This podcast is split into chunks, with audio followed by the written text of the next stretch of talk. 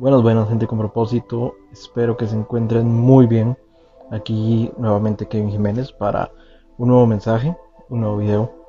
Y hoy quiero aprovechar que estamos en el mes de marzo, el mes de la mujer, ¿verdad? El mes donde cae el Día de la Mujer, 8 de marzo. El día donde eh, se les da honor a ellas, donde se honran a, a la mujer. Y quiero hoy aprovechar este mes, este día, para traer un mensaje, para una aclaración. Quiero hacer un video eh, tal vez diferente, pero más que nada quiero hacerlo para honrarlas a ellas. Y es que un problema que hay en la iglesia aún hoy en día es el machismo. Si bien es cierto, los tiempos en los que se escribió la Biblia, los tiempos eh, antiguos no eran los los tiempos más a favor de la mujer que digamos.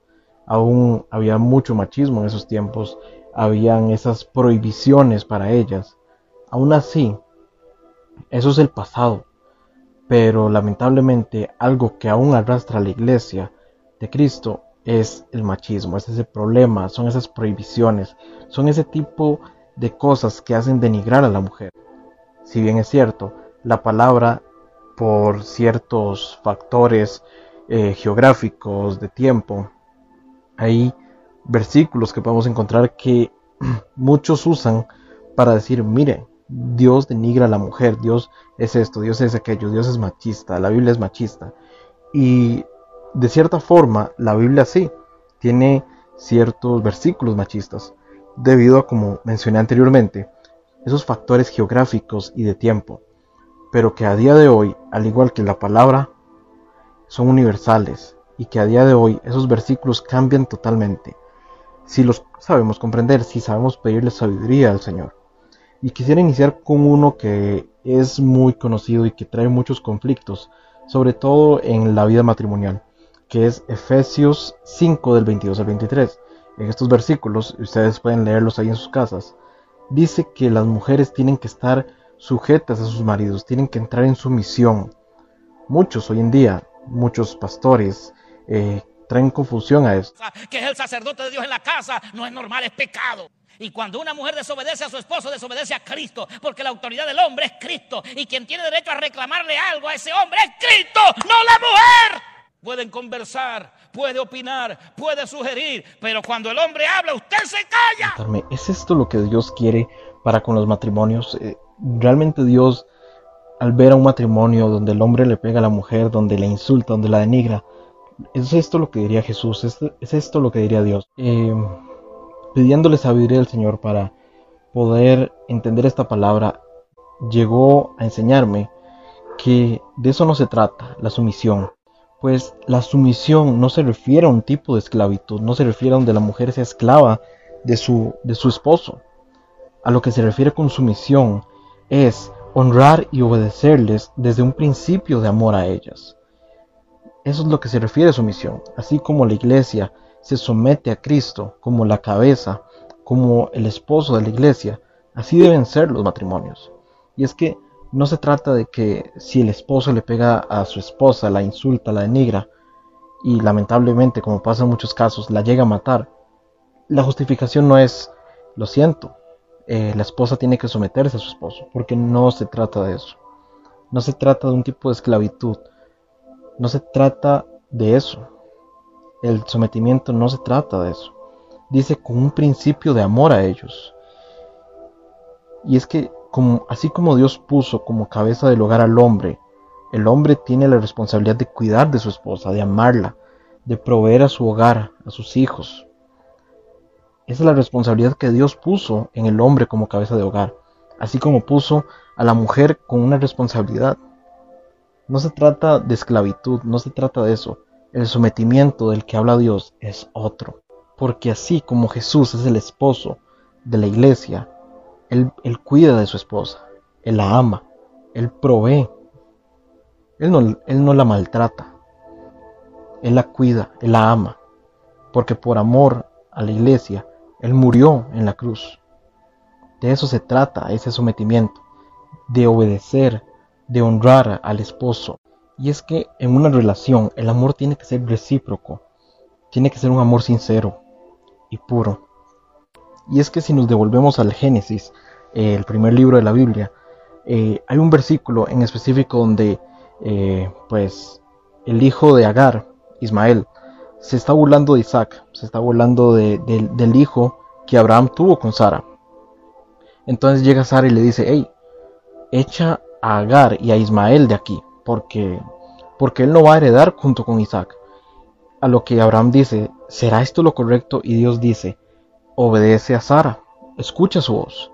Y es ese tipo de amor recíproco, donde sí el hombre tiene una responsabilidad como cabeza, como cabeza del hogar, como cabeza, ¿verdad?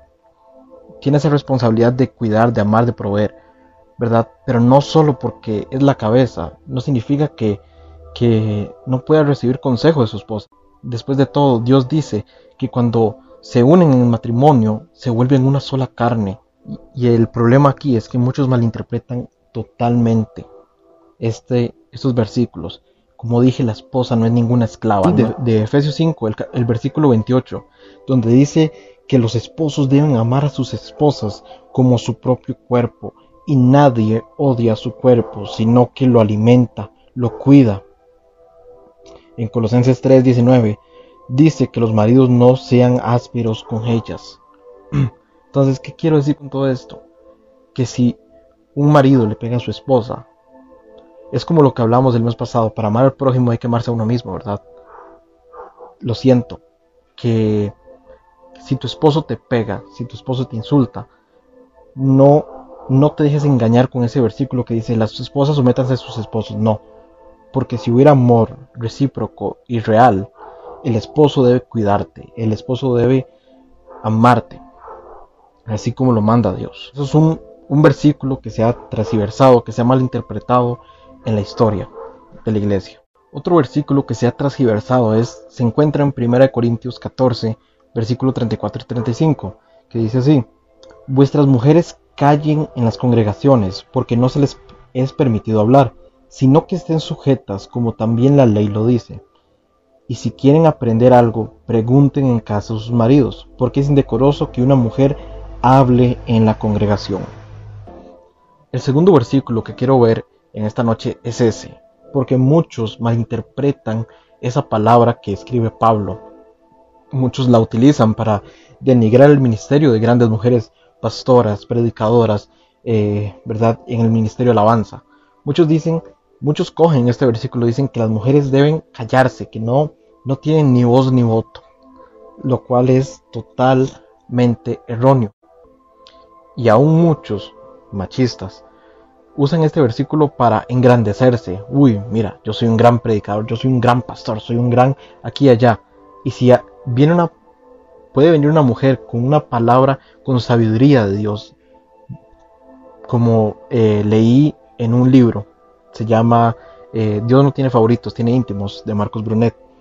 Dice que una cosa es ser usado por Dios y otra cosa es ser aprobado por Dios. Puede que haya un pastor, un predicador, que sea usado por Dios, pero puede ser que haya una mujer con palabra, con sabiduría, que pueda ser aprobada por Dios. Como dije anteriormente, muchos usan este versículo para engrandecerse, cuando el contexto ni siquiera lo conocen. Y es que el contexto de este versículo es que en ese tiempo y lugar, a la hora de, que Pablo escribe estas palabras, no se les permitía a las mujeres estudiar la palabra de Dios. Entonces, solo los hombres tenían ese permiso, solo tenían permitido estudiar los hombres la palabra de Dios. Entonces muchas de ellas, las mujeres, al no saber lo que, o al no entender lo que tal vez estaban predicando, eh, interrumpían las predicaciones para preguntar porque querían saber. Entonces, el contexto en que fue escrito esta palabra es que en ese tiempo, como las mujeres no podían estudiar la palabra y tenían muchas preguntas e interrumpían, Pablo llega y les dice, mujeres, callen y esperen a llegar a casa y pregúntenle a sus maridos. Pero no sé si Pablo se imaginaría el cambio que habría cientos de años después. A día de hoy, las mujeres y los hombres, por igual, tenemos libre acceso a estudiar la palabra de Dios. Mujer, tú eres de gran estima, tú eres de gran valor. Tú eres, tú vales mucho a los ojos del Creador. y no dejes que nadie te haga pensar lo contrario. Si eres mujer y estás viendo este video y en algún momento te has sentido inferior, te has sentido insegura, te has sentido, no sé, solo recuerda, el creador de todo el universo decidió crearte, decidió formarte, decidió ponerte en esta tierra con un propósito. Y si estás viendo esto es porque Dios aún tiene un gran propósito para tu vida. No es que el temor, no es que la angustia te aparten del camino. En fin, lo único que me queda por decir es, eh, bueno, no sé cuándo salga este video, puede ser un poco antes, puede ser un poco después del 8 de marzo, pero igualmente, feliz día a todas las mujeres.